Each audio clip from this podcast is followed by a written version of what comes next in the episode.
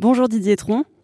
Bonjour. Vous êtes directeur du comité euh, du foin de Croc et producteur de foin de Croc. Est-ce que déjà, dans un premier temps, vous pouvez nous dire où vous êtes basé? Alors, le comité de foin de Croc est basé à Salon de Provence au domaine du Merle. Et moi, j'ai mon exploitation agricole qui se situe sur Istres, sur la commune d'Istres.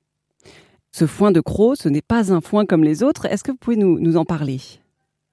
Alors, Le foin de Croc, ben, c'est un, produit qui se fait sur aujourd'hui 13 euh, plus de 13 000 hectares. Et euh, donc, c'est un foin qui euh, bénéficie d'une appellation d'origine protégée. D'ailleurs, c'est le seul aliment du bétail qui bénéficie de, ce signe officiel de qualité depuis maintenant 1997. C'est un foin qui est caractéristique, euh, qui a une forte appétence, qui est riche en minéraux, en oligo-éléments, et tout ça, c'est euh, grâce à, notre système d'irrigation gravitaire, puisque ce sont des prairies naturelles qui sont irriguées du mois d'avril jusqu'au mois d'octobre avec de l'eau de la Durance, et qui est une eau très minérale et qui confère au fourrage des valeurs minérales que n'ont pas les autres fourrages. Plus après un climat méditerranéen qui favorise le séchage au soleil. Donc tout le foin est séché soleil sur les prairies. Donc c'est un foin euh, qui est unique en fait en France. Qui est unique en France et en Europe, hein, puisque euh, on est le seul produit euh, labellisé aussi AOP. Donc ça, c'est un, signe officiel de, qualité européen. Et donc il n'y a pas d'autres foins labellisés en Europe. Est-ce que ce foin, visuellement, il diffère des autres foins aussi, sur un aspect visuel? Oui, après, bon, il faut avoir un certain niveau de connaissance dans les fourrages.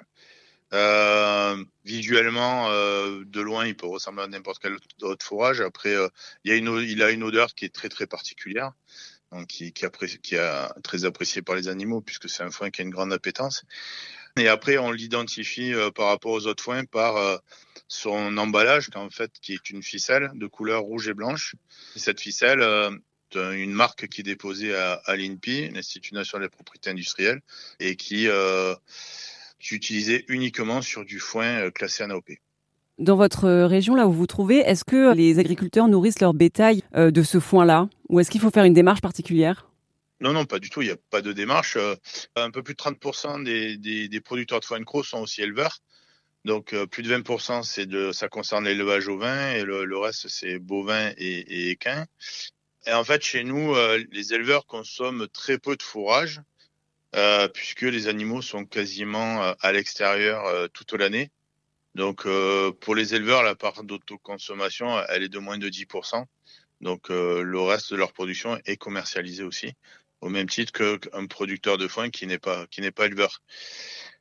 Chez vous, il y a une, particularité, il y a un système d'irrigation lié à ce foin de croc, et c'est un système qui n'est pas du tout récent parce qu'il est né au XVIe siècle. Est-ce que vous pouvez nous expliquer comment ça fonctionne?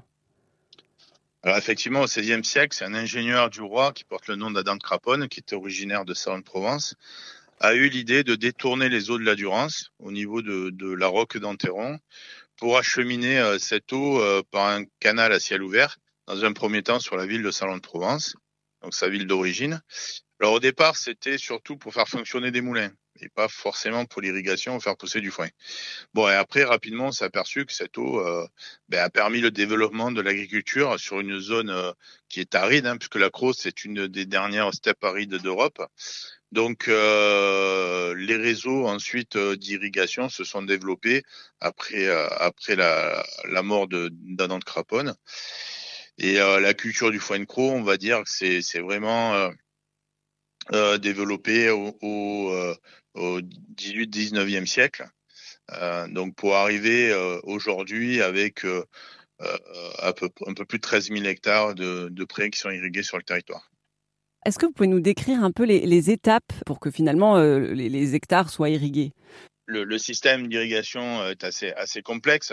Donc depuis Adam de Craponne et sa prise à la Roque d'Anteron, les choses ont évolué dans les années 60 avec la création du barrage de Serponçon dans les, Hautes-Alpes, où depuis cette période-là, en fait, on irrigue avec un canal dit le canal usinier EDF, qui achemine l'eau depuis Serponçon jusque, jusque dans la plaine de la Croix. Et euh, donc, euh, ensuite, c'est repris par des associations syndicales autorisées qu'on appelle des ASA. sur l'accro, il y a, il y a à peu près une quinzaine de structures comme ça. Donc, qui vont acheminer l'eau après jusque sur les exploitations. Donc, les droits d'eau sont attachés à la terre.